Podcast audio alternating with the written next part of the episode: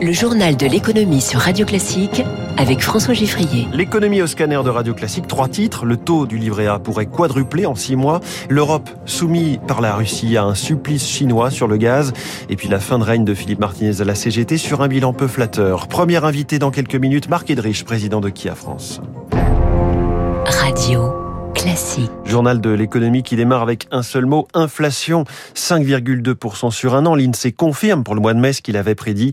Et le pire est sans doute à venir puisque ces conjoncturistes tablent sur 5,4% sur ce mois de juin qui s'ouvre aujourd'hui. Le gouvernement est une nouvelle fois sous pression hein, sur le thème de la hausse des prix. Et en plus de toutes les mesures qui seront votées au lendemain des législatives, on ne va pas refaire la liste hein, de la prime Macron triplée au geste sur les carburants revisités. En plus de tout cela, le taux du livret A devrait de nouveau augmenté cet été, passé euh, de 0,5 à 1% déjà en février dernier. Sa rémunération pourrait cette fois atteindre 2%, selon Philippe Crevel, directeur du Cercle de l'épargne, qui ne se réjouit pas pour autant pour l'économie française. Évidemment, c'est plus d'épargne comme on l'a constaté après le 1er février, quand le taux est passé de 0,5 à 1 point. Et donc, c'est vrai que ça nuirait à la consommation, ça nuirait à la croissance. La hausse d'un point du taux du livret A provoquerait 3,5 milliards d'euros de coûts pour les banques, pour la caisse des dépôts, et donc cela pourrait avoir comme euh, conséquence une hausse également des taux de crédit pour le logement social et pour euh, les crédits aux collectivités locales qui se financent à travers les recettes du livret A. Voilà, crainte pour la croissance. Donc d'ailleurs, euh, là où les statisticiens de l'INSEE se sont eux-mêmes corrigés hier, en revanche, c'est sur le PIB, avec non pas une croissance nulle au premier trimestre, 0%, mais un recul, moins 0,2. La récession nous guette donc si le deuxième trimestre euh, suit ce même chemin, ce que craint d'ailleurs Philippe Wechter dans les échos ce matin. On sait que le chèque alimentaire n'est pas simple à finaliser, tout comme d'éventuelles mesures sur les loyers. Les bailleurs immobiliers privés et sociaux sont reçus cet après-midi à Bercy, mais l'Union nationale des propriétaires immobiliers a déjà prévenu, elle est opposée à tout gel généralisé des loyers. Elle propose une autre piste que son directeur général Pierre Otus détaillera tout à l'heure au ministre.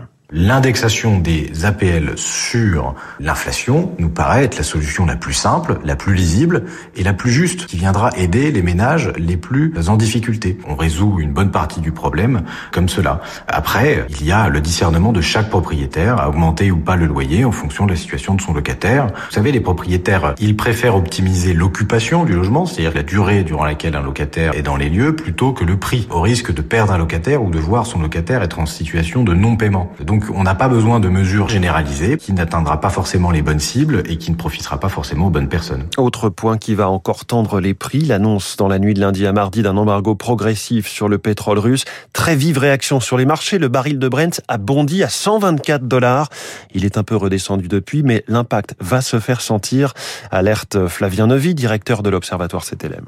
Le premier effet, évidemment, c'est sur les chiffres de l'inflation. Il faut rappeler que le pétrole représente plus de la moitié de l'augmentation des prix sur le mois d'avril, donc ça pèse lourd. Et puis, il y a un effet de deuxième tour, c'est-à-dire que l'augmentation des prix du pétrole alourdit la facture énergétique, bien sûr, des ménages, et ça fait baisser leur pouvoir d'achat, mais aussi des entreprises qui, elles, sont obligées de répercuter dans les prix de vente de leurs produits cette hausse, sinon c'est leur marge qui baisse. Donc, il y a une espèce d'effet de second tour que l'on est en train de constater aujourd'hui dans les chiffres de l'inflation. Et alors qu'un embargo, cette fois sur le gaz, semble peu probable au vu des difficultés difficulté déjà à se mettre d'accord sur le pétrole.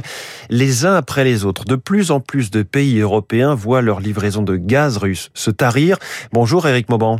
Bonjour François, bonjour à tous. Dernière victime, le Danemark. Et oui, à partir d'aujourd'hui, le Danemark ne recevra plus de gaz russe en raison de son refus de le payer en roubles. Cela dit, concrètement, il n'y a pas de gazoduc reliant directement le Danemark à la Russie. Cela signifie que le flux de gaz russe à destination de l'Europe va être réduit. Le gaz représente 18% de l'énergie consommée chaque année au Danemark. En 2019, la production nationale représentait les trois quarts du gaz consommé. Le pays s'est dit préparé à cette éventualité en remplissant des réserves sur son territoire, mais aussi en Allemagne. Rappelons que l'an dernier, 40% du gaz naturel importé par l'Union européenne provenait de Russie. Le Danemark n'est pas le seul pays à subir ce type de restrictions. La Pologne, la Bulgarie, la Finlande et hier les Pays-Bas ont subi le même sort. Éric Mauban en direct pour Radio Classique. Les marchés financiers, Dow Jones moins 0,67, Nasdaq moins 0,41, CAC 40 moins 1,43%. C'est dans, le rouge partout, sauf en ce moment le Nikkei qui progresse de 0,50. Pour ce qui est du pétrole, c'est donc un petit peu euh, plus faible qu'il y a deux jours. Le Brent à 116 dollars tout de même, le WTI à 115, l'euro est à 1 dollar 0,731. Les chiffres sont tombés dans la nuit. Comme au premier jour de chaque mois, un nouveau recul du marché automobile français, moins 12% d'immatriculation en mai par rapport à mai 2021, moins 10 si on ne prend que les voitures individuelles. Dans le détail, le groupe Stellantis recule de près de 10% avec un plongeon chez Citroën, moins 30. Le groupe Renault est à moins 7, il résiste un petit peu grâce à la progression de Dacia. Chute du groupe Volkswagen, moins 30%.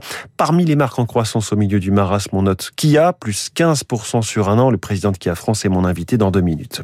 C'est donc une figure, voire une, gueule hein, du paysage social français qui va tirer sa révérence, une figure ornée d'une moustache devenue sa signature. Philippe Martinez va passer la main en mars 2023. Il a annoncé hier en interne à la CGT. Il faut dire qu'il y avait d'importantes tensions en interne. Raymond Soubi nous le rappelle, il est président de la société de conseil Alixio, expert des relations sociales. Depuis quelques années, les courants les plus, j'allais dire, les plus contestataires étaient montés en puissance à l'intérieur de la Confédération, beaucoup plus qu'au temps de Bernard Thibault. Et Bernard Thibault avait une beaucoup plus grande marge de manœuvre que Martinez. La CGT est devenue une CGT plus dure. D'ailleurs, on l'a vu dans tous les mouvements qui se sont passés depuis euh, plusieurs années. Elle a toujours appelé à la grève chaque fois, appelé à des manifestations, et il n'a pas pu faire tellement passer de nouvelles idées. Il a eu parfois l'impression de ne pas pouvoir pouvoir s'exprimer librement, d'être sous surveillance. Tout ça a dû être pour lui un peu frustrant, ce qui pourrait expliquer son départ. Ah, Philippe Martinez, 61 ans, il avait été élu à ce poste en 2015. Il souhaite qu'une femme lui succède, en l'occurrence Marie Buisson, qui est secrétaire générale de la Fédération de l'éducation aujourd'hui à la CG.